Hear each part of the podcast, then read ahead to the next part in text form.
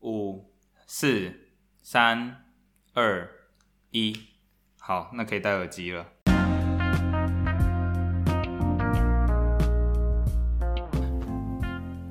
Hello，大家好，欢迎来到脑震荡，我是主持人 Neo，我是 Luca。我以为你要忘记，你每次都要忘记。马上准备好就直接说，真的没次好，真的，真的，真的，你要加油一下。好，我们今天想要来聊一下是关于就是在海外交朋友这一件事情。先分享一下，卢卡，你是你现在人在荷兰吗？对。那你第一次的海外生活是什么时候？二零一四年的时候去英国念研究所的时候。一四年，然后那时候你去多久啊？啊，就是你在英国的，去了一年，去了一年，所以那是你算是第一次，就是长时间的在海外这样子。对，那你那个时候是去念研究所吗？还是是？对啊，对啊，我那时候去念研究所。为什么会选择英国啊？呃，因为当时想要念的系呢，第一第一是没钱嘛，有钱会去美国嘛，没钱这比较啊，不能这样讲。啊不能，有人是没钱去英国，这是我第一次听到。因为没有，因为传统上传统上有钱才会去美国，因为美国你的你的研究所你要念比较久嘛，所以如果你美国的话，哦、研究所一念都是念时间长短来看。是啊是啊，如果你研究所一一念，你大概都是念个一两两三年这样子，那美国是非常的贵。但英国的话，通常就是一年就结束了嘛，所以所以比较有办法比较有办法贷款去英国，因为这个时间比较不长，你可以贷款去英国。但是它。平均每年的开销是比较高的吗？嗯，就是 institution fee，然后加上你的 living cost 这样子的话，哎、欸，这其实我没有那么清楚，我觉得应该是差不多的啦。我觉得每一年应该是差不多的。哦，对，OK，只是因为美国要念比较多年。对，如果是差不多的话，那确实是美国人感觉你要投资的总金额是比较长，比较对，以总金额来说，我觉得美国比较贵。那那个时候，就是你到英国的时候，你有一些。你你有任何适应不良，或者是你是怎么样打入当地的社交圈或生活圈的？嗯，这个问题问的很好，我到现在还不太确定我到底有当时怎么打入当时的社交圈，因为毕竟是第一次嘛，毕竟是第一次第第一次出国，然后然后你第一次到一个，嗯、而且当时当时我在苏格兰，所以 OK，所以我还印象很深刻，当时有一个当时有一个朋友，他第一次见到我的时候，问我说，你叫什么名字？嗯、我我完全听不懂。完全听不懂他在讲什么，必须要另外一个来自英格兰的女生帮我翻译，说他问你说你叫什么名字，我才听得懂。对不起，我 我我是没有经历过这么这么大的就是那个口音啦，但是我觉得这真的蛮好笑的。人家问你什么名字，你都听不懂这个问题。哎、欸，这你不要笑，这个我保证你绝对也听不懂。那你可以为大家示范一下苏格兰人怎么问啊？这个这个这个不用了，谢谢，这我没有那么厉害。好，先不要讲说打入当地的当地人的圈子，你到后来是有建立出就在那边你有自己的朋友圈或者是社社交社交群体这样子吗？有啊，呃呃，其实其实是还蛮，我觉得我觉得呃，我觉得可以又做一个比较啦，因为好，先讲当时过去的状况，当时过去的状况其实，毕竟我们在台湾学的英文跟呃你实际必须每天要用英文的一个状态是差很多的，因为。因为台湾，你英文再怎么好，你英文再读怎么读多少书，你如果从小不是在国外长大，其实对你来说口语还是一个还是一个挑战嘛。那、嗯、呃那呃，我觉得不管是在口音上、语速上，还是在用词上面，都是一个挑战。那当时就有新加坡朋友呢，同学呢，就就跟我说：“哦，你讲话非常的文言，你的英文都是那种呃构构句都是非常的，就是好像在写作的构句，很不像英文平常在讲话的构句。”那。嗯那那我就发现说，哎、欸，对耶，其实因为我们没有学过，我没有学过到底平常没有这么常在用英文对话，所以你刚才讲话的时候是比较生硬的。那那呃，不过很很开心的是，是我今年回新加坡的时候，不是回新加坡，我今年是去去新加坡的时候，今年去新加坡的时候，今年去新加坡的时候，有呃找到这个找到这个很好的新加坡朋友，他就跟我说，哎、欸，你的你的英文有你的英文有变比较口语，所以比较就比较已经比较正常。不过，不过，我们就我就呛他说：“哎、欸，那既然我的英文有变好，那你的中文呢？我们来练一下中文。”他的中文就非常的不 OK。我刚刚本来想问说他的英文是哪一种英文？是 Singlish 新加新加坡啊，不过新加坡英文我就 OK，新加坡英文我 OK。你说口音上是可以理解，我觉得那是毕竟他的受的影响还是以就是华人文化，因为毕竟他们他们是讲对广东话影响比较多，是啊，另外一种口音。哦，当时当时我很好，当时我在我在呃苏格兰的时候，我跟这个这个新加坡朋友，两个新加坡朋友是很好，我们同一个系。那、嗯、他们他们他们，我们发现我们很合的原因，是因为有一次呢，我们在吃饭的时候，他们不知道为什么突然就就爆出了一句台语，然后我就发现我听得懂，然后他们就说，Luca，why are you so gong？然后我就想说 are you so gong？Did you just say gong？Or did I just hear something differently？然后，然后我们就说，诶，就是你也听得懂“拱”这个字啊？我就说，对啊，这个“拱”这个字是台湾台湾台湾的也会用啊。然后就很开心，我们就发现，诶，原来我们有很多东西是一样的。那这一次我们，我这次去新加坡找他们，他们家也是，就是台呃台语英语比较多，台语英语比较多，就是福建话跟英语比较多，然后中文是夹杂，他们的中文是很不好这样子。那其实我有发现这件事情，就是蛮多。东南亚人，就是例如说印尼人、泰国人，那因为他们其实有蛮多是华侨的嘛，那他其实都是会讲广东话或闽南话，他不一定会讲国，就是他不一定会讲国语，或者是我们现在讲的中文，但是他们的家族都会讲闽南语，或者是会讲台语，或者是会讲广东话，对，所以其实我觉得，如果说是可以学这些的话，社交生活圈是可以再往外面打开一圈，是说，哎，那如果说你接触到的是这些。就是华裔的的泰国人或印尼人或马来西亚人的话，那你们虽然没办法用中文直接聊天，可是是可以用台语聊天的。哦，这我我台语当然是不行啊，所以就这这已经这个 option 就不是我，这个 option 就已经不是我的 option，所以你只是听得懂而已。呃，对对，但但是就很有趣，因为变成说你有很多你你你可以讲 Singlish，那比方说我在新加坡，我在新加坡，我就发现我跟新加坡的当地的。当地的很多呃沟跟他们的人沟通是没有什么障碍的，你当然刚开始要习惯一下他们的口音，嗯、可是后来就发现，哎、欸，其实你听懂之后，就很多东西反而是很，包括他们的他们的英文的构句法也很接近中文的构句法，所以你会发现，有的时候你讲 Singlish，他们或是 Chinglish，他们是完全可以懂。所以其实我觉得是这种、嗯、这种就是比较呃在地理环境上跟呃文化上是比较接近的，所以这是我当时的一个、嗯、当时在。呃，在苏格兰念书的时候是比较好的朋友们，就是这群人，这群就是呃新加坡人。那了解，对，那那以以以以以英语母语的人来说，我觉得，我觉得以英语母语的人来说，跟非英语母语的人来说，当然非英语母语的人，你当然会跟亚洲人就比较容易可以在一起。那当时呢，我们非英语母语的人也很多人是来自欧陆，那这群来自欧陆的人，他们也就比较有办法。跟大家一起互动，因为毕竟大家的英文程度比较近，那大家的啊、大家比较有跨文化的能力，比较有跨文化的经验。那时候，你的交友圈基本上是以外籍学生为为主，是基本上以外非非英国人或非苏格兰人。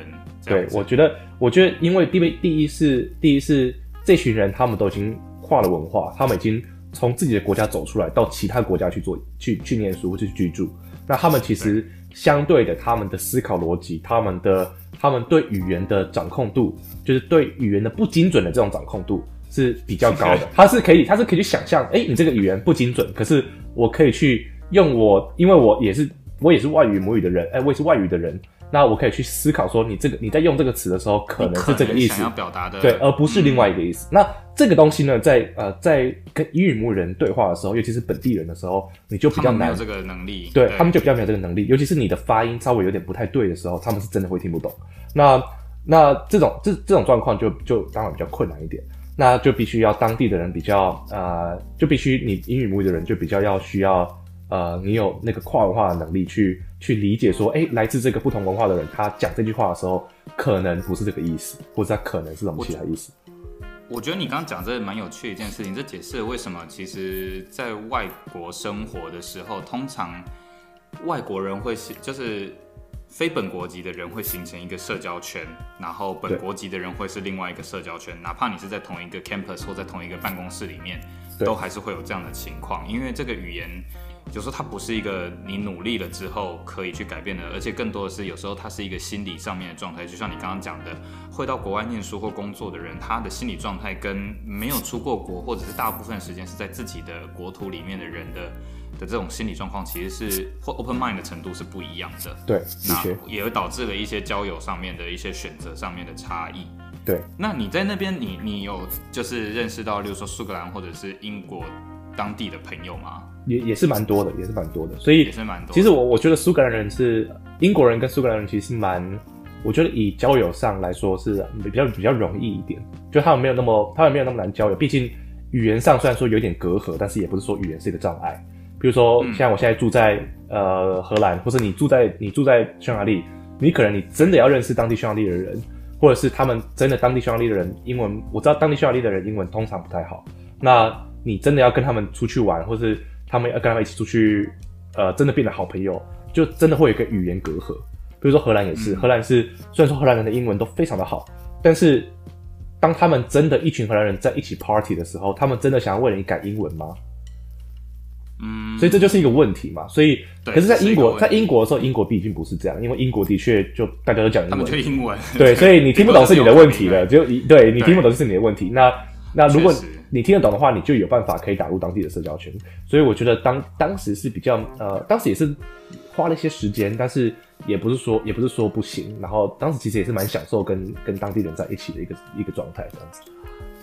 老实说，我自己现在的状况是，我是有认识一些匈牙利人啦，大概不到十个，但是只有一个是不会讲中文的。哇！所以，我其他认识的匈牙利人都是在台湾住过五六年、七八年的台匈牙利人，所以这个有点不太一样。因为跟他们在一起的时候，他们会想要用中文，是因为他们想要。可以继续维持这个，尤其是台湾的口音，因为有一些是，例如说他现在在中国上班，在上海上班，或者是他在大陆的企业，在匈牙利的分公司上班，所以他的接触的对象都是就是中国人或大陆人这样子。那对，可是他们都在台湾生活过，那他们也习惯了台湾的口音的时候，对他们来说，可以跟我一起互动，变成是一个怎么讲？额外的一个 benefit 就是说，哎、欸，我们可以继续练习台湾的口音，而不是就是因为毕竟口音还是会有一些差别这样子。但但我没有说好坏，只是说一个习惯。是对。我我我觉得我我我我觉得比较有趣的是，我想问你说，那你刚刚都说你比较没有，你刚才比较没有就是呃比较呃没有出过国经验的那种匈牙利朋友，那你会觉得你会、嗯、你会觉得你会想要设法去认识一些？呃，真正的在匈牙利的一些呃，该怎么说？呃，没有，就是不是那么 international minded 的那些匈牙利人吗？还是说这其实是一件很困难的事情？我觉得倒不是我想不想去认识，而是这些人有没有想要去认识。哦，这是一个好问题，是没错，对。我我我完全是 open mind 啊，对我来说，他有没有出国经验其实不重要。因为之前我也有在匈牙利，就是就是跟匈牙利客户互动的关对的一些经验嘛。那嗯，之前有一次我记得印象很深刻，我跟匈牙匈匈牙利那些客户，他们其实是人非常的好，但他们的英文其实没有那么的流利，所以其实他们会很愿意带你出去吃饭，或是会很愿意，当然也是客户关系啦，所以当然会比较有礼貌一点，会愿意比较愿意付出这样。那是那呃，可是我就发现一件很有趣的事，有一次有一次我们去我们一起开会。然后我们其中有一个同事呢，我们这边的同事呢，他是他他英语以前是母语，所以他就英语讲的非常的标准，非常的快，然后非常的顺。嗯，整个会议开下来之后就，就哇讲的哩哩呃噼里啪啦这样子。然后最后那个匈牙利的最后那个匈牙利的客户呢，就暗地里就跟我说：“哎，卢卡，其实他刚刚的英文讲太好了，我全部听不懂。”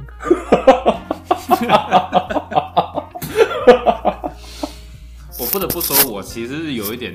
就是在工作上面是有一点用这种方式在欺负我的客户啦。就是 虽然我不是英语母语，但是仗着我的英文可能比他们好一点点，有时候吵架的时候是方便一点。对，所以，但但我觉得回到交友这件事情上面来说的话，就是目前我认识到的当地人都是有在国外生活的经验，或者是经常出国的。例如说是他就是从事旅游业，或者是他是从事贸易业等等的。对，那这些我我也并没有刻意的去做筛选，只是说最后真的能够认识而且联系的，然后成为朋友的，还是以这类型的为主。然后再来的话，就是我自己的朋友圈都是在这边生活的外外国人，无论是在这边工作也好，或者是这边最多还是在这边念书的啦。我觉得那是最容易认识的。对，那我自己在保加利亚的话也是一样，我认识的当地的朋友圈，除了非常少数以外，其他全部都是在那边念书的外国学生。是，可是因为那边念研究所可能都二十七八岁，所以跟我年纪差不多，我们就比较有话题可以聊。对，但是当地人真的要认识，我觉得相对是很困难的。但我也想回到刚刚，就是你问我有没有呃苏格兰当地朋友或是英国当地朋友的的一个状况。嗯、我觉得，我觉得这个这个状况也必须要再澄清一下，因为毕竟大家是学生，那学生学生的情况的确大家有比较多的时间，并不是上班，并没有自己的家庭，所以其实我觉得在学生时期的确是比工作时候来的容易交朋友。所以其实这也是我的一个个人经验吧，就是也不是说也不是说英国就真的比较容易交朋友，而是。当时我的经验是，那个时期，对，以我的身份，然后以当时的时期跟当时的环境来说，的确是有办法，就是不，我并不这么觉得很困难。但以目前在荷兰工作的的的关系来说，我觉得在荷兰就真的比较，就会真的稍微比较难一点。所以在荷兰的话，就是也不是说荷兰人不愿意跟你当朋友，而是大家毕竟已经都工作了，大家有自己的家庭，大家回家照顾小孩。那其实他们周末也他们会想要见他们自己的朋友。那所以我觉得也。也是比较，呃，比较困难。但是平常如果平常偶尔有的时候周末聊个天，或者是呃呃周就是上班的时候聊天，都是很都是很开心，都是很很 friendly，然后甚至是会觉得对方呃跟你的关系不是只有一般同事而已，而是就是你们俩是可以聊天聊得很开心，一起吃饭那种。那所以所以我觉得还是要看情况。所以我觉得以呃我觉得要要分两个区要分两个区块，一个区块是你是不是学生，你的还是你在工作。那第二个区块是当这你你你你你你的你想要交流的对象到底有没有 open minded，他们到底有没有 international？因为毕竟呃我们今天谈的是海外交友，所以我们称为一个我们是一个外国人在别人的国家。那我们毕竟我们就是呃我们就是比较不容易接触到，或是我们没在这边比较没有这些羁绊，所以我没办法没办法像他们一样，就是周末就是有自己规律的生活。所以我觉得。反观在台湾，像你在台湾，你有很多很很多国外朋友。那反观在台湾，我们是不是也是那群可能比较难 reach 到，或是比较呃比较呃有自己的安排的那群人？像我觉得我就是，就是我在台湾的话，嗯、我就可能比较没有办法把时间给国外朋友，或是我比较没有那么积极的去认识一些其他朋友，因为毕竟在台湾朋友就是比较多。那你也你也毫毫无避免的，也不是说你故意。呃，不想跟别人交朋友，而是你本来就已经对你，你比较被你自己原始的生活圈占据的比较满。是，对，对，对，你可能也有，你可能有家人要看，你可能有阿妈，或是你可能有有其他人，你大家有不同的事情要做。这确实也是一个，就是除了文化或者是 open mind 这一件事情以外，另外一个在海外交朋友很实际的限制，就是说。每一个人都有自己原始的生活的节奏跟自己的朋友圈。那外国人在，除非是特别的 CCR，或者是特别就是喜欢认识外国人的，要不然的话，应该是会以自己成长过程当中或工作环境当中所认识的朋友为主要的社交生活圈。对对，不会刻意的去认识额外的外国人，这也会让外国人想要认识当地人产生一定程度的挑战跟困难。嗯，我觉得是。我比较好奇是说，那你现在的朋友圈，就是你现在在荷兰已经。你现在在荷兰几年了？已经三年多了。三年多，对，也不长。三年多，你不长不短。对，那三年多，你现在的朋友圈就是荷兰人，然后台湾人跟非台湾的，也非荷兰的其他外籍的人的比例大概是占多少呢？呃，以荷兰真的算得上是朋友，会打电话聊天的这种。对，呃、会聊天的，可能会一起吃饭，一起喝酒，对对，会聊天这样子。呃，这种的荷兰当地朋友就比较少，大概、嗯、大概就占我朋友的比例大概嗯十 percent 而已吧，大概就是十 percent 左右是是这样子的朋友。嗯、那剩下的九十 percent 可能呃其中的九十 percent 可能有四十 percent 全部台湾人，那剩下六十 percent 是 international。所以呃，你的你的数学不太好。哦，对。对五十 percent 是 international，没关系啊，反正我们节目叫脑震荡嘛，就震荡一下。有时候撞了墙壁，有时候晃一下。就真的，我觉得跟你做一个，我觉得跟你做一个节目，有时候就是这个样子。因为 我觉得跟你做节目，我们两个真的太熟了，你真的有时候会被表的很惨。如果还好你有表，不然就是我们就是被观众表。啊，各位观众朋友，如果你有什么想要呛的话，就可以尽量呛我们两个，没关系。没有呛他就好，不要呛我。我玻璃心。你真是屌丝。好啦，所以，所以，所以你大概就是。十分之一左右是当地人，你跟这些当地人是怎么认识的？你说呃，在荷兰当地人啊，因为的确的确以前在台湾台湾就已经有认识一点点荷兰人了，因为荷兰人、哦、荷兰人也蛮也也蛮常喜欢到台湾交换的嘛，然后也有一些人学中文，那所以当时就已经有一些些台荷兰人，然后是本来就认识的。那后来其实也有很多是、嗯、呃，譬如说呃，台湾人的男朋友啊，台湾人的女朋友啊，或者是呃同事啊，有些有些同事，譬如说。我们大部分时间在客户这边上班，那自己的同事其实就会比较不像同事，因为你们两个不会一起合作，很少机会一起合作。嗯，那你们就变得比较像朋友。那这种这种就这种就可能会平常约出去，因为你平常上班也不会看到他，那你周末可能就会觉得，哎、欸，我们可以约出去喝一杯的。所以大部分是这样子来的。你说在工作上面，但是你们不直接的上下，或者是不会有对口到的，对对，就有机会，就会比较别别。可是那怎么会有想要去认识，或者是继续？你是去搭讪人家？没有，我是不是挖到什么料？没有，没有，没有，这个啊都有啦，也不一定啦。没有啦，没有，就是开玩笑，开玩笑。没有，我觉得，我觉得这个很多时候是，哎、欸，是这样子的，因为，因为对我来说，我觉得，我不知道对你来说是怎么样啊。因为，呃，等一下你可以谈一下你，你对你来说的经验是什么。但是对我来说，我的我比较 close 的朋友其实呃比较少。那我其实有很多是那种。呃，在公司遇到是可以一起去吃饭的，比如说，哎、欸，我们就会呃大家抓一抓，然后就说，哎、欸，大家一起去吃饭这样。那这种在公司就比较多。嗯、那可是这种朋友，你平常不会啊、呃，不会特别的想要，对，不会特别刻意，而且尤其是他们，他们如果有家庭有小孩，你也不会刻意把他们周末抓出来。那这种是一种朋友。那另外一种朋友是真的就是你很好，你平常会打电话呃一起聊天，或者是或者是一起。一起去玩，然后一起一一一起就是互相呛对方这种朋友，这种朋友就比较、嗯、就比较少一点，对我来说就比较少一点。那我觉得，对你说，没有，我只是好奇问一下，像是台湾中小企业很流行一个东西叫员工旅游，去凝聚内部感情。对，在荷兰的公司是有这样子的文化的吗？哦，有啊有啊，荷兰的公司不管大对不管大公司或小公司都有这样的文化，所以大家是也会有一些对。嗯。对，像像是呃，我们公司就会有就是滑，大家一起去滑雪，可能老板就会租一间滑雪的山屋，一间木屋，然后全部人一起住在木屋里，呃，比如说四天三天这样子，所以哦，对，所以所以是所以是感情是可以很好的。难难难怪难怪欧洲人就是那个爆发病例在最近都这么的集中，就大家一起去意大利回来，然后就一起聚聚了这样子。哦，这完全完全是事实。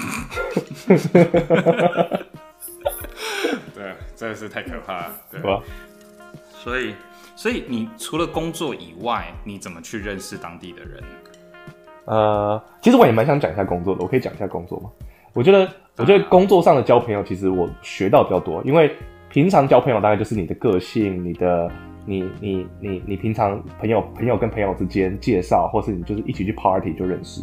类似这样，嗯，那我觉得工作上反而是一个比较有诀窍的一件事情，在工作上交朋友反而比较有诀窍，而且我在工作上，我不晓得你啦，因为呃，不知道你在工作上有没有交到一些朋友或者什么的，那可是我在工作上，因为呃有客户有有有公司的关系，所以在客户端你其实有的时候你也是要去交朋友，因为客户就是，social，嗯，对，客户就是很多人嘛，几千人的公司，那那我们会有餐厅，所以常常是一整个部门的人大家一起坐下来吃饭。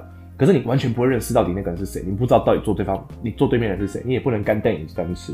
所以我觉得这个时候的确你就要去准备好一些 small talk，你大概去准备好一些你到底要讲什么。那呃，嗯、我觉得我觉得我大部分的朋友都是在这种 small talk 的时候就是认识的。那哎、欸，吃个几次饭，大家都坐在同一桌，坐个几次之后就熟了，熟了大家就会下次就自己自己约，自己就是坐比较近一点，然后聊一些就是五四三的，就大概是这个样子。我觉得比较有趣的是说，哎、欸，所以像在你你的工作场域的环境里面，大家一起吃饭，这个是是一个企业的文化或者是一个习惯。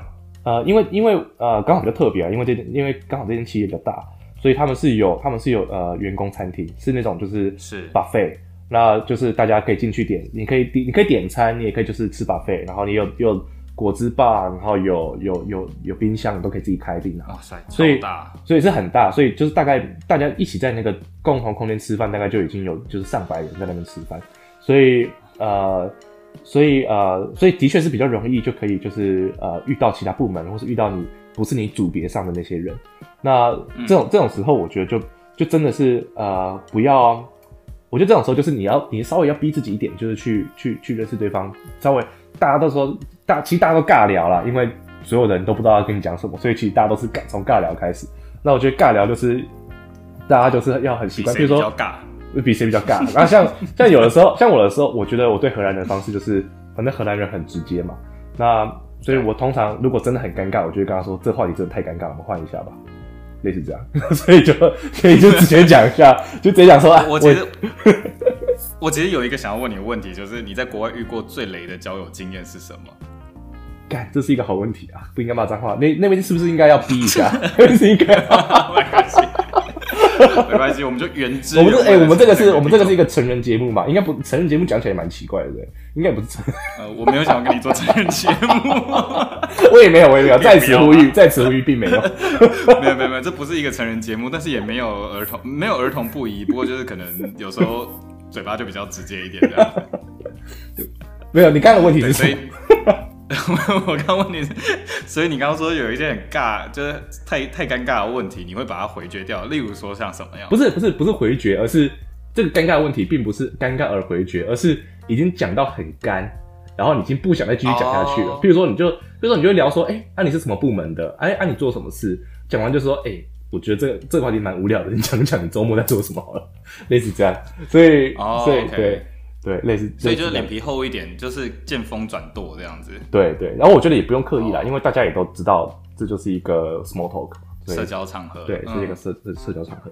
所以，所以像是美国人可能会，我我上次有听到一个另外一个 podcast 在讲英国人，他问气候，对，问天气，其实是有意义的在问的啊，什么意思？讲一下，讲一下。例如说，英国人他们会问说你天气怎么样？你可以同样对于晴天哦，或者是同样对于雨天，你可以有不同的回答的方式。对，譬如你的口气可能会呈现出你当下的情绪，告诉陌生人说我现在想聊天或我不想聊天。比如说下雨好了，oh, okay. 就是就是嗯，对啊，今天就下雨，真是太糟糕的一天了。对，跟就是哦，今天下雨，感觉很 refreshing。对。会带出你的心情，对，好，哎，这这样讲对，蛮有道理。我知道是像我听了那个 podcast，就是解锁地球，他在讲英国，有一集讲到英国的时候，我就觉得很有趣，因为这个来宾他在英国住很久，他就讲到说，在英国他们的 small talk 其实每一个问题都是有意义的，听起来很像闲扯，可是他都是一步一步的在试探，我可不可以认识你更多，我可不可以认识你更多，对，或者是。当做当他问你说：“哎、欸，你今天上班怎么样的时候，对方可能很冷淡的回说就那样。”对，那就表示他其实没有想要碰工作这个话题。对。可是当他开始自己讲的时候，你就表示：“哎、欸，他其实同意你继续问他跟工作相关的问题，嗯、或甚至是他有意愿告诉你。”所以，那在在你在荷兰的情况之下，你觉得 small talk 有没有一些什么样子的文化脉络可以、嗯？我觉得有，因为毕竟我以前待过英国，然后我其实有很多英国朋友。那荷兰荷兰的朋友也荷兰的朋友呃没有很好的，但是好的也也也很多，就是跟荷兰人好的也很多。嗯、那、嗯、我觉得荷兰人跟英国人算是两极，非常的两极，两极，非常的两极。所以荷兰人是呃荷兰人是那种很直接，你会被被冒犯，你刚开始真的会觉得被冒犯。那和英国人不是，英国人会很小心的一直觉得到底你哎、欸、听一下到底你的语义是什么，一直试探这样。所以，所以我有一个英国朋友，他也在荷兰工作，他当时刚到荷兰的时候，他就跟我说，他说他有一个非常大的体会。他说：“他说有一句话是这样讲，他说 British is too polite to be honest。Uh-huh. 有 make sense 吗？British is too polite to be honest。然后对，Dutch is too honest to be polite。意思就是说，意思就是说，意思就是说，英国人呢 非常的有礼貌，然后礼貌到他他很难跟你诚实， 礼貌到很难跟你诚实，因为是太有礼貌了。荷兰人是真的太诚实了，到他很难有礼貌，很难跟你礼貌。所以这是两个非常大的极端，这是两个非常大的。我觉得讲的蛮好的，对，OK。所以所以在荷兰基本上你不用怕冒犯的问问题，你就是 straightforward，就是所有你想问就问。第一啦，第一是第一是荷英文不是荷兰人的，我我相信很多听众朋友，或是包括可能你之后你之后来荷兰或是出去玩，那我觉得第一是荷兰人不是英语母语嘛，所以英文当然对他们来说他比较没有那个比较没有那个 sense。虽然说他们英文是非常好，可是他不会有那种。他不会有那种，就是呃，像我们讲中文的，对，他不会不比较不会去有这种呃，我不知道该怎么不知道该怎么形容你。你知道你知道你在讲中文的时候，也会你跟母语中文母语的人对话，或是你跟非中文母语的人对话，你会有一个不一样的含蓄的，对，一个比较不一样的感觉。嗯、那那毕竟荷兰人也是，所以你会比较在同一同一个步调上的感觉。所以你在跟荷兰人讲英文的时候，你会你会感觉说，哎，你的英文程度跟他英文程度大概大家是相近的。那他比较不会在你这个用词上或者什么的，呃，去误会，因为他可能知道比你更多而误会你，所以比较不会有这个状况。所以在荷兰就真的也比较直。那那所以所以我觉得在荷兰其实大部分大部分的时候，当然呃我还是还是比较有礼貌，可是大部分的时候就是其实你要说什么就说什么，其实大家没有不会想这么多了。然后对，那那的确是英国人，我觉得英国人就比较比较困难一点，因为英国人的确你下次可以问问看，如果。如果英你在跟英国人讲话，英国人跟你说哦、oh,，that's interesting，代表说这个这个 topic 就是 bore me to death，就是 please change the topic。嗯、所以就是，但是荷兰人讲 interesting 的时候呢，他可能就没有这个意思。可能英国人讲 interesting 的时候，他是有礼貌跟你说，嗯，这个这个好像没有什么不 interesting 哦，什么都要超译一下，对，都要都需要额外解释。对，所以回来说，你在国外遇过最雷的交友经验是什么？最雷的交友经验对，你先回答这个问题好了，这个我看一下你到底是什么回答的。我遇过最雷的交友经验呢？好，这边可能要剪掉蛮多的，我要想一下。我一瞬间想不出来，我没有想到我自己要回答这个问题。那你期待我回答什么问题？我不知道啊，被骗炮啊什么的？我不知道哎、欸。例如说遇到金光党仙人跳，或者是或者是遇到非常非常奇葩的人，这我是真的个人是没有遇过哎、欸。可能是我人品好，没有，可能是我平常，可能是我平常就比较小心，我觉得我平常比较小心，那比较奇怪的人，我就不会再深聊了。哦，对，了解，嗯，好吧，那这可能就没什么可以挖的八卦。这好像就现在也想不太到，但是有自己。现在主要，要不然你讲一下，不然我问你，我问你一个问题。没有，我以为你要说你自己就是雷的那一个。呃，这一段就一定要卡掉，这段一定要卡掉。我这段我绝对保留下来。我我自己遇过雷的交友经验，没有。我要问你另外一个问题。我觉得啊，你要问什么？好，你说。我我忘记了。你真的，你就是最雷的那个。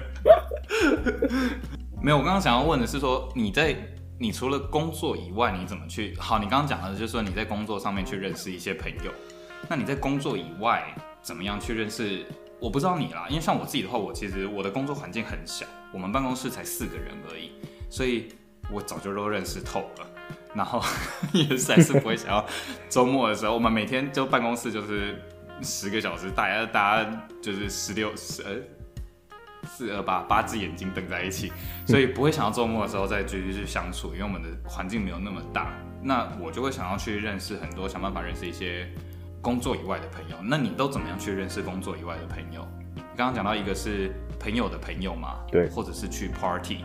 这是你主要认识新的朋友的方式吗？还是说你还有一些其他的工具或方法？呃，呃这个因为其实我我个人其实也不是那种就是很 hardcore 的 party car，所以我也不是说就是我常常就去跑趴或者去 clubbing，就是 party 有很多种嘛，包括 house party 啊，或者是嗯。呃 birthday party 啊，类似这样子。所以其实我大部分是比较是我比较喜欢认识朋友的朋友，因为朋友的朋友，嗯、毕竟你们有共同朋友，你们有比较多的话题可以讲。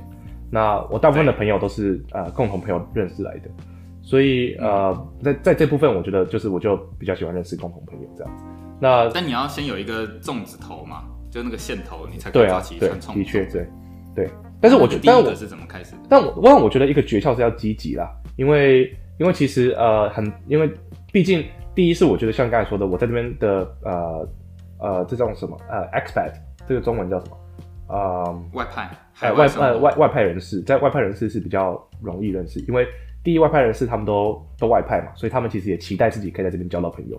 那对，所以所以这种人呢，就比较有办法 approach，比较有办法，大家有一样的生活，大家有不同的文化背景，有像刚才讲的有比较有办法理解。那我觉得很重要一点是你要很积极。比如说之前就有一个很积极的比利时朋友，我也知道他是从比利时来到荷兰工作，那荷兰对他来说也是一个全新的国家，那他也需要朋友，所以他就很积极的会跟我说，哎、欸，周末就出来直接喝一杯。那你也你这个时候也当然当然我当时也不觉得说，哎、欸，也不觉得说一定要。但是后来就后来就常常出去这样喝一杯喝一杯之后，其实后来也变成一个很好的朋友。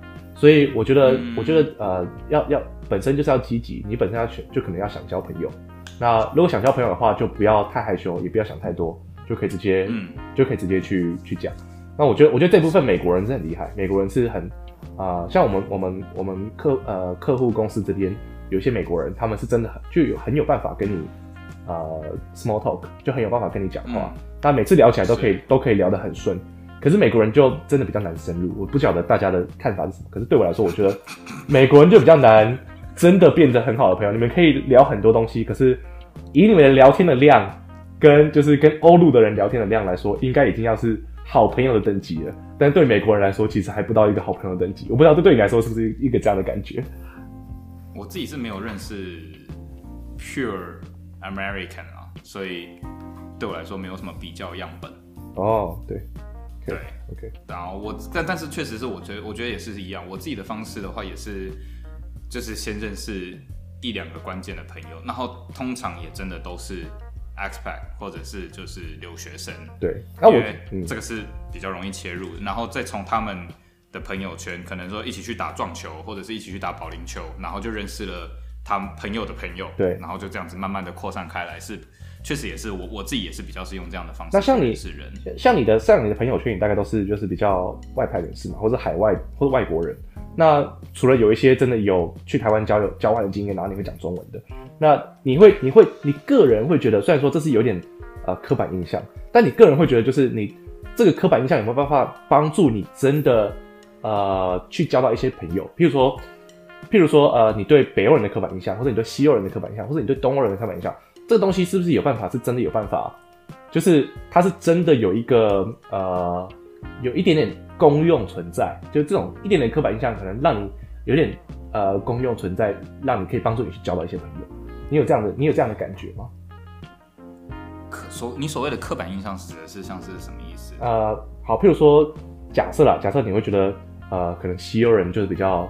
开放，譬如说我刚刚也讲了，就是我觉得荷兰人的刻板印象就是他们比较直接。那这种刻板印象其实对我来说，somehow 它虽然是一个刻板印象，并不是所有的人都符合这个刻板印象，但它其实也帮助了我去呃很快速的可以建立起一个沟通的桥梁。如果这是一个完全陌生人的状态的话，哦，我我觉得我觉得是就就以在保加利亚跟匈牙利这两个我比较常生活的欧洲国家。来说好了，我对匈牙利是没有什么刻板印象，直到我比较长时间开始在这边生活，才开始建立起对匈牙利人的一些一些认识，或者是一些比较文化文化层面的印象。对，在在这之前，我其实是没有的。那同样，我对保加利亚也是没有的，因为我觉得对台湾人来说，就是保加利亚跟匈牙利这些在巴尔干上面的，就是怎么讲，非西欧国家。其实是相对认识少的，我们也不会有太明确的印象说，哎，像法国人可能浪漫，意大利人可能多情，希腊人可能就是哲学或者是什么的，我们不太有这样的对保加利亚。你你你想到保加利亚，你不会想到什么东西；你想到匈牙利，你也不会想到什么东西。对，的确，这对，所以所以所以对我来说，在这个地方对本地人来说是我是没有任何刻板印象的。对，那如果说是以同样在这边的外国人的话，我觉得 stereotype。那一定会是聊天的时候的一个 small talk 的话题啦，大家都会去聊到这样。例如说，哎，那我认识可能泰国的朋友，我可能好，我承认不是只有泰国，我跟任何世界的朋友，我都从食物开始聊起，就是爱吃，就是爱吃。所以我们应该，我们应该有一集来公布你的体重。可以啊，我没有在怕的。没有你这，你这样，你这样没有在怕的感觉，就没有什么，就是就是没有那种悬疑的感觉，就应该要怕一下。然后才会有悬疑的感觉。反正就是已经破表了，这个就不用再讲了。没有了，离题了，离题了。然后居居家隔离就是一直狂吃这样子，没有。所以我说，我觉得，我觉得是我对各个文化的饮食的了解，确实会成为我在一开始的一个话题。是。但这也对我来说是一个有点像是探针一样，就是他对食物的话题会不会回应我，大概也就了解以后我们会不会当朋友。哦，了解。所以这是这是我自己的方式啦。没有，像我刚刚他也喜欢吃，嗯，对，没有没有，你说你说。没有，我是说，如果他也喜欢吃，他对食物或对酒、威士忌或葡萄酒，他有比较热烈的回应的话，那我也就觉得，哎，这个人以后我大概就会找他出去吃饭。哇，糟糕！那，那我觉得，如果我们不是以前就认识的话，现在我们应该是不会是朋友。有没有？没有，学生时期就是不一样，所以这个有 privilege。对，没有我，我觉得刚刚我谈到那个刻板印象，我觉得很好玩的是，是对对美国人，你就觉得美国人比较比较 talkative。美国人比较比较会会谈话，那美国人纵使跟你不熟，他也是可以就是噼里啪啦讲一堆，然后闲扯，对，闲扯一堆东西。那我觉得很有趣的是，是你知道北欧人是比较少话的，尤其是尤其是挪威人或者丹麦人，他们的人他们的话是真的很少，他们不太讲话，他们的朋友通常都是不知道哎，对，他们的话是很少。像我有很多很好的挪威朋友或是丹麦朋友嘛，那是真的很要好的那种。那他们的他们的跟他们的相处模式就必须要改，就必须要不太一样。那那我觉得，我觉得，呃，我觉得很有趣的就是有一次，我把我的美国朋友跟挪威朋友呢放在一起，让他们一起出去玩。嗯。然后挪威朋友回来，因为我跟我跟那个挪威朋友比较熟，然后挪威朋友回来之后就跟我说：“我的天哪，我在车上才跟他讲了半小时的话，已经把我今天的话全部讲完了。半小时之后，我已经完全不知道讲什么。”他说：“为什么这个美国人还可以一直问问题，一直问问题？我这已经完全不知道要讲什么。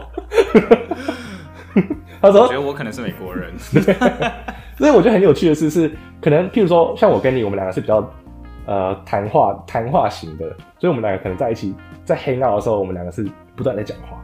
可是像我跟挪威朋友或是北欧人，尤其是北欧人，我们常常我们一起活动不是讲话，而是可能一起去散步，或者可能一起去爬山，或是可能一起做某件事情，所以是比较一种共同一起在做事情。可是谈话并不是一个重点。所以我觉得这好像就也也这种一点点的刻板印象，好像也帮助我交到一些比较快、比较快速的可以去融入呃对方的一些个性。那的确也要我自己喜欢这样的个性啊，而不是说而不是说我逼自己去变成这个样子。这也是一种 alone together 的概念嘛？所以你们两个人都在散步，但你们两个人都是。而我觉得，我觉得北欧真的是一种 啊，这是刻板印象谈的，就是谈刻板印象。我觉得北欧真的是一种 alone together，的确是没错，而且。而且而且在呃在在，我觉得在特别是挪威，他们的人很害羞，真的非常害羞。那呃，所以大部分他们大部分你去到人家家里，你不会像美国人一样，跟所有的人一直疯狂的讲话，让大家觉得就是你很 talkative，现在跟大家讲话。如果你这样子的话，别人只会觉得很累，他们只会觉得非常的累。他们下次遇到你去的时候，他们会很害羞，不敢跟你讲，但他们其实觉得很累。我觉得这是蛮有趣的观察，确实是。如果说你你了解这个文化的社交习惯或社交行为模式的话，你会比较容易跟这一个这个文化背景的人相处。的确，对。所以其实反过来说的话，例如说你在荷兰或我在匈牙利，我们是否有办法去抓到当地人他们的社交相处的习惯？对，我觉得那确实会影响蛮大。不过这个我就觉得蛮有趣的是，我在保加利亚的经验可以分享的就是。保加利亚，它就是作为欧洲收入排名倒数的国家，所以穷嘛。然后蛮有趣的两个东西，第一个东西是他们去酒吧喝酒的时候，习惯先在外面喝醉再进去。哦，是因为酒吧比较贵吗？还是里面的酒太贵了？对，哦，所以如果是学生，尤其是学生的话，其实他们很喜欢先在外面的超商买买伏特加，买啤酒。或者是买什么酒精，然后先兑汽水之类的，先喝到一个半茫的状态，进去点一杯有音乐了就很嗨，哦，而不是到里面才喝第一杯。但我觉得这不是保加利亚的一个现象，我觉得这在有钱国家也是一个这样的现象，比如说瑞典，有钱国家也是这样的现象。瑞典也是啊，因为瑞典、丹麦跟挪威他们的酒都非常的贵，所以他们去 bar 里面喝酒真的是贵到翻，所以他们通常可能就是。对，通常酒精贵的国家都会有这个习惯。对，酒精贵的国家都有这个习惯。像挪威、瑞典、丹麦这几个高收入的国家，他们的人其实也不太会去酒吧喝到醉，因为很难。第一是他们酒量好，第二是酒吧太贵了。所以通常他们如果真的想要有一个很开心的夜晚，很醉的夜晚，通常都会在家里先喝，先喝到就是先先喝开一点，先喝开了，情绪喝开了，先喝开了才去 bar。所以其实我觉得，哦、但是荷兰就比较不是这样，荷兰的确是荷兰人比较有钱，然后酒吧的价格大家比较负担得起，也没有太也没有太夸张，所以大家是可以到 bar 去喝到很醉，嗯、所以我觉得就比较不一样，这样对，了解。另外一个保加利亚会有的文化习惯，应该就是他们会夏天的时候啦，当然因为冬天是会下雪太冷，夏天的时候他们其实还蛮呃流行，大家就坐在公园聊天一个晚上。哦，晚上哦。嗯，你说是哦，因为夏天太阳比较晚下山的意思。夏天太阳很想下山嘛，然后是几点下山？吃完晚餐大概。晚上晚的时候可以到八点多哎，八九点哦，是哦，因为在荷兰大概也是对，因为也有夏令时区嘛，它有夏令时区会把时间往上拉，所以让你白天再更长一点这样子。对，所以有时候到八点多、八点半都还是天亮的，然后九点才慢慢变橘色的这样子。对，然后可能大家会就是吃饭，可能大家都回家吃饭，然后吃完饭之后呢，可能就在六七七八点的时候，大家就可能就在网络上面问说，哎，等下要不要去哪一个公园？然后大家就是各自带着各自的啤酒，然后。就在公园，然后可能就长椅或者是草地上，大家就坐下来，然后就开始聊天。对，一聊就聊到十一二点，甚至是一两点、两三点。哦，或聊就说聊到早上，早上聊到早上，对，就聊到天亮。对，哇哇，那所以这个是这个是我觉得是确实是，那他们就不去酒吧，然后他们买啤酒就一买就是买两公升保特瓶，跟可乐一样大瓶的啤酒，然后就拿在手上喝。可是他们是可以在外面，他们是可以在外面喝的。呃，法律上是不行，但是没有警察在抓啊。OK，因为在在荷兰你是可以定点喝，可是你不可以拿着走。哦，对对，那有可能对。那像像，像保加利亚就有这样子的文化习惯，他们其实蛮流行在年轻人啦，就流行在公园，然后拿着啤酒就是一个晚上，对，然后就聊天这样子。对，我觉得如果说就是。当然还是要注意安全，可是确实是，如果说你可以接受这样子的文化的话，你是比较容易打入当地人的圈子的。嗯，不过就像你刚刚说的，就是他们当你本地人人数多过一半的时候，他们是不会为了你改变自己的语言的，他们聊一聊就会跳回自己的语言，嗯、那你就会有一种被排排外的感觉。对，的确，对对对，对，这这这个是蛮有趣的现象。所以其实其实我觉得，呃，回到刻板印象，就是我觉得回到刻板印象来交朋友。我觉得其实多少，当然你还是要记得说，哎、欸，就是可能可能刻板印象并不是所有人都是这样。可是我觉得刻板印象来交朋友，其实很大很大部分的是有办法呃帮助我去融入一个地方，或是嗯去跟一个人开始交谈。那、嗯、我觉得我觉得这也蛮有趣的。我觉得这是一个小小小的小小的一个一个一个一个发现这样子。所以对于去荷兰，荷兰有什么样？除了讲话比较直白到。不礼貌以外，什么样的刻板印象？不会啦，其实荷兰孩子他们，他们本质上是礼貌的啦。可是他们讲话的方式可能让人觉得不太礼貌，但是其实他们本质上是礼貌的。嗯嗯，那那那你会怎么样描述荷兰人的社交生活的刻板印象呢？嗯，我觉得，我觉得这个就非常，这个就非常的的的刻板印象，因为就是他们的社交生活就是非常的，像你刚才也讲也讲了，他们可能去公园啊，去喝啊，喝酒就其实是很大的一部分嘛。那是我觉得荷兰人他们很荷兰人他们他们看起来很外向，他们看起来很很有办法，尤其是在商业上面，他有办法就是呃讲的头头是道，而且他们是很有自信。你看到他们之后，你会觉得他们讲话都很有自信。然后，可是他们其实他们其实私底下是蛮呃蛮喜欢跟自己比较熟的人在一起。当然这个当然这个每个人都一样，可能每个区每个文化都是大家比较喜欢跟自己熟的人在一起，但他们真的特别喜欢。所以他们真的很喜欢呢，就是就是跟自己的国中朋友啊、高中朋友啊、大学朋友就这样，他们也不会就特别的想要再认识其他人，所以他们大部分就是、嗯、就是就是这个模式。我觉得这是比较呃西北欧的模式。所以以刻板印象来说，之前不知道你们看过一个呃刻板印象的文化地图，在网络上流传。刻板印象的文化地图，它就是它可能画很简单的随便的画一条线过去。然后就把北边、南边分开，然后用一句话形容他们的差异。然后当时呢，就你就看到，呃，比利时一半，比利时北边讲荷兰文嘛，一半，然后经过不包括法国，经过德国这样划过去，这样以北呢，他们他们就是比较呃比较不交朋友，比较呃他们叫什么？emotionally suppressed，就他们的情绪上，他们比较比较呃比较压抑，在情绪上比较压抑。然后呢，然后在南边呢，他就写 sexually suppressed。在信在信号是他们是可能是比较就是天主教国家或东正教国家，所以他们还是比较相对于北边的欧洲来是性上面是比较保守的，所以他们就比较呃 sexually suppressed 这样。当然是不一定啦，这是只是讲好笑，但是看起来就是也是也是好像有它的道理。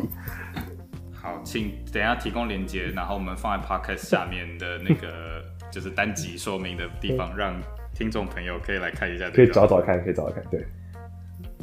所以你觉得荷兰人在你有用任何的交友软体吗？其实我前面很想要吐这个梗，但是 就一直在等你提报，你就死都不讲。交友软体的话，交友软体的话，我觉得这在国外谁不用交友软体啊？是没错啊。跟交友软体的话，我觉得不是一个很特别好的一个的一个管道。虽然说，虽然说我有两三个朋友是真的非常好的朋友，是交友软体上认识的，然后真的非常好的朋友，但是这真的是可遇不可求。所以我觉得大部分都是。大部分就是，呃，都有不同的目的嘛。大部分人可能要，大部分人可能是想要跟你，想要跟你，呃，约炮，或者大部分是想要纯粹聊天，或者大部分是想要交朋友，或者大部分是想要交往。那这种情况，我觉得，我觉得真的太复杂了。所以我觉得，我个人也不会期待说在交往朋友，在交往关系上面遇到就是可以变朋友的人，比较认真的朋友。对，其实是很难，对啊。那你个人呢？你个人会就在上面遇到真的好的朋友吗？啊，我其实我现在在匈牙利最要好的朋友之一是在交友软体上面认识的，可是就真的就是朋友。对对，我觉得不是不可能哎、欸，但当然我觉得这个比例算是算是蛮低的吧。对啊，我也是，我也这么觉得。对。嗯。但是，但是我觉得就是因为我也没有预设任何的期待，说认识的人应该要是什么样的关系，所以，诶、欸，我觉得，诶、欸，可以当朋友也确实是很 OK 的一件事情，然后又聊得来吧，对，然后，所以就就就还好，就就这个样子。可是我觉得这种是大部分，大部分都不是这样，少这是极端少数的个案。可是你不会觉得在刚开始的时候，因为毕竟那是交友软体。所以，他如果不是纯粹交朋友的软体的话，其实大部分也都是有感情、有感情、有涉及感情，或是涉及就是一些一些利益交换。那，那你那你不会觉得刚开始在，要么就是你们两个都对方有兴趣，这个兴趣，呃，也可能造成一种呃像朋友又不像朋友的一种状态。那你不觉得这是一个很很复杂的关系吗？我觉得这这个关系其实很难真的让你们正常朋友化，或者真的让这场感情真的。以朋友的角度来说，走得比较长远，我觉得很困难。我觉得在你有固定的对象或者是 exclusive 的 relationship 之前，其实这都还好。哦，懂。对，因为如果假设你今天有跟另外某一个对象有约定好说，哎，你们是 exclusive to each other 的话，那确实这可能会产生一些。比较困扰或者是比较尴尬的状况，的确。而如果没有的话就，就就还好。然后另外一块是，我觉得这个转变，我觉得一定会有一个质变的时期啊。就是像你说的，交友软体大部分是 dating app，那一开始的 purpose 就比较明确，要么是要约炮，要么是要约会，就是总是要约一个什么东西。对。可是，在我觉得是心态上面有没有确认到说，哎、欸。这个人在这一个原始的目的不不成立的情况之下，你有没有意图要继续维持关系，或者是创造另外的，就是 purely friendship 的部分？如果说双方都有这个意图的话，那那那其实我觉得是有可能去转化的。对。可是如果只有单方有意图的话，那我觉得确实那个就最后大概就不了了之了吧。对。可是我觉得，我觉得尤其是交友软体上面有一个很，就是我觉得一个最大的障碍是。呃，纵使你们俩想当朋友，也很难保持关系的原因，是因为你们两个没有任何的呃社交的的 overlap，你们两个没有任何的呃共同的生活圈，你们两个没有共同的共同的朋友，所以其实真的很难，呃，真的很难去保持持续性的维持，对，持续性的维持，因为因为说你们这样子，你们俩就是点对点，单对单点对单点，所以要么你们你没话讲了，要么他没话讲了，就就没了。所以其实我，我觉得这确实是比较，就是我自己实际上的做法，就是我刚刚讲的这个例子，它就开始变成是我们会开始 involve 到对方的朋友圈了。对对对。那我觉得，所以所以当这也是我的。当第一次碰面的时候，嗯、其实第一次碰面之后，我们就知道，哎、欸，我们两个没谱，可是又觉得很聊得来。然后，所以第一天之后，他就直接问我说：“那你等一下吃完饭要干嘛？”我说：“我没有要干嘛。”他说：“我要去打撞球，你要不要去？哦，都是匈牙利人。OK，然后我就说，哎，OK，我要去，因为我也想要认识匈牙利人。那我从那个点我就确定，好，我们以后就是就是朋友了。哦，因为对，我们第一天碰面了嘛。然后吃完饭之后，嗯，反正这个 date 聊天可以，dating no，然后那 OK，然后就那那我们就开始当朋友。那当朋友之后，他就直接把我拉到他的朋友圈。后来我也把他拉到我的朋友圈里面。对，所以就像你刚刚说的这个，如果只是点对点的话，那个一直 dating 是是没办法持续下去。可是，一旦当你的朋友圈是开始 overlap 的时候，或者是你开始进入他的朋友圈，他进入你的朋友圈的时候，我觉得那个 connection 就开始变得比较强，嗯、甚至是我现在开始跟他的朋友。变成直接会聊天的朋友，哇哦，那真的很不错哎。所以那个那个，我觉得就已经完全是另外一回事了。可是这个在，我觉得这个在西欧或者北欧就比较困难，因为因为刚才讲了一个刻板印象啦，我觉得我觉得这三号也是一个我自己的自己觉得这是一个事实啦。就我觉得我觉得荷兰人比较不会把自己的朋友混在一起。所以他不会像、哦、他不会像你这样，他不会像你刚才这样说，哎、欸，他就是临时带一个朋友去找，他们比较不会这么 open minded。我知道，我知道，我有些东欧朋友，他们是真的比较热情，比较像比较像台湾人，可能会对，比较 freestyle，比较热情一点。然后，然后没有规划的事情还是可以发生，但对荷兰人来说，没有规划的事情就是不能发生。他们所有事情就是要规划好，所以他不会临时带你去找他朋友，或者是他不会呃临时把你带去他的他的朋友，他们而且他们甚至朋友圈之间是不会。呃，不会互相 mix crossover，对，不会 crossover，、嗯、所以其实这是比较困难一点。我觉得，我觉得，哦，嗯，对我几个我几个很好的挪威朋友，他们也是这样。我也发现他们也是，他们的朋友圈是不会互相交换。可能他有一些国中朋友，哪怕是哪怕是你们发现你们其实有 common friend，也不会一起 hang out 吗？可能 common friend 就会啦。他们如果你们两个有 common friend，当然会一起 hang out。可是如果不是 common friend，他也不会特别想要，他不会特别想到说可以把这两群人拉在一起。了解，对，我觉得 house party 确实也是啊，我觉得这也是我自己现在最主要的一个方式，就是我会邀朋友来，然后当朋友说那我可不可以带谁一起来的时候，我都是 welcome，就是啊，当然现在疫情除外，所以在这平常的时候是就是，反正如果要来的话，人只要可控制的人数范围我坐得下，那基本上我都是 welcome 的，因为我就觉得大家可以多认识。哦，我自己也是讲到这个 house party，我觉得我有一个蛮有趣的事情可以分享。就觉得，嗯、我觉得，因为在在呃荷兰，他们 house party 的时候，他们通常会有礼貌的写一个写一个 notice，就会跟大家说，哎、欸，我们 我有印象你要讲什么？对，大家就写一个 notice，然后他们就会他们就会说，哎、欸，大家可以，呃，我们可能会有点吵，那礼拜五晚上会有点吵，然后然后请大家多包容，如果你也想要就是就是 crush over，你也可以就是跟我们一起来参加这样子，一下这样子。在这个时候呢，荷兰人跟北欧人。就是这个样子，他们可能会有礼貌的跟你讲一下，但他并没有真的要邀请你。这个时候就真的，这个时候是真的并没有要真的要邀请你，所以请千万就不要去。但是，但是这也不一定啊，这也很难说。但是我觉得这荷兰人这样很怪，荷兰人一下就是 too honest to be polite，然后现在 又又又来这个小剧场。没有没有，这个是这个算是他们会可能呃呃。呃有的时候你真的去参加，他们也不会觉得怎么样啦。他们当然也不会觉得怎么样，但是但但通常荷兰本地人他们是不会看，因为看到这个就去参加。所以如果你真的去参加，他们也会也不会把你赶出去。但是但是你会有点就是尴尬嘛，因为这有点 awkward。对，因为就是也不是你的也不是你的场子，然后里面可能全部都荷兰人，那你他们你有这个你你有这个认知，是因为你有曾经闯进去过吗？还没有 还没有还没有这个经验，是很想但没有。所以你有被朋友勒勒住，就没有冲进去？没有，不是，是我勒住朋友。所以你自己在工作以外的生活大概是什么样子的？就是你的休闲生活，在在荷兰的休闲生活。跟朋友 hang out 一般都会进行什么样的活动？还蛮不一定的，因为因为毕竟是毕竟是外派嘛，所以其实很多人都不是本地人，那很多人都跑来跑去，所以变得说你长期下来之后，你有很多朋友呃很熟了，但他们可能又不住在这里的国家，所以我发现我的模式是我很常跟朋友呃可能会讲电话，然后比如说比如说之前那个很好的比利时朋友跑去爱尔兰了，那我们平常能够保持联系的方式就只有讲电话。或者是呃很好的挪威朋友可能住在挪威，那能够能够去的话，我们通常就是一个长周末，他可能来找我，或是我去找他。所以那如果特别去找的话，就当然会特别做一些事情，比如说去划独木舟啊，或者是就做一些比较特别的活动。那一般跟荷兰在地的朋友的话，就有时候就比较废一点，有时候可能就会就喝酒啊，吸个麻，类似，那段还是卡掉好了。原汁原味的保留。没有啦，说说而已，说说而已。所以就是其实也没有什么，我觉得也没什么太特别的地方，就是对啊。嗯嗯。所以就蛮像一般的生活，并没你在荷兰有没有什么比较特别的？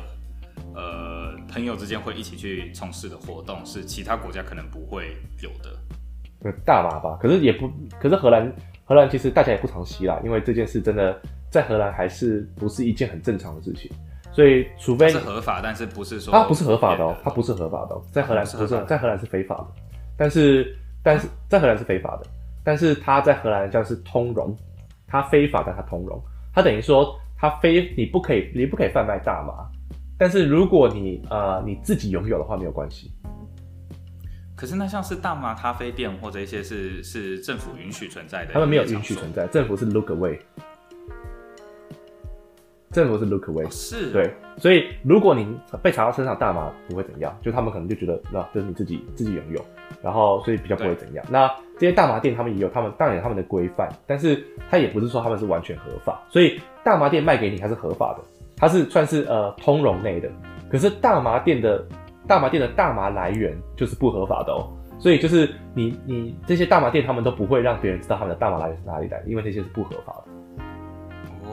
哦，这个蛮特别的，对不过对这个，所以不像加拿大这样是直接合法化，但是在荷兰算是就是算是除罪化，灰色地带，但是除罪化就是他不会，你不会因为这件事被被关或者被罚，但是你。但是它也不是一件呃很正大光明的事情？讲到这边，如果对大麻跟法律相关有兴趣的朋友，可以听鬼岛之音电台的《大麻烦不烦》节目，是一个非常棒的讨论大麻相关议题的一个广播节目。嗯，不错，好。对，嗯，那个路卡也可以听一下，好，了解一下在台湾跟在在荷兰的差别可能在哪里，这样子。对啊不过一般荷兰人是，我是很少遇到荷兰人真的会吸大麻的啦。所以我自己的朋友，大部分都是外国人，想要体验一下。所以大部分也都是外国朋友，如果来的话，他们想体验一下啊，就带他们去一下。但是平常大家平常在家里是比较少比较少使用。所以在家里面使用是不会有问题，不会有法律上的问题。你在路上使用也不会有法律上的问题。你可以大，你可以正大光明的在在走在路上吸大麻。交朋友就是各种方式，无论是喝酒或者是抽大麻、抽烟，就是注意自己的身体健康。突然变得好震惊哦，因为差不多结束了。没有，我现在在想要怎么收尾。对啊，差不多一个小时。好，这就是我们脑震荡实际上的第一集的节目。那如果听众朋友喜欢的话，那就请多多支持，可以订阅一下。我们目标是希望每个礼拜都可以有更新。那我们就期待下个礼拜的时间喽，拜拜！谢谢你哦，拜拜。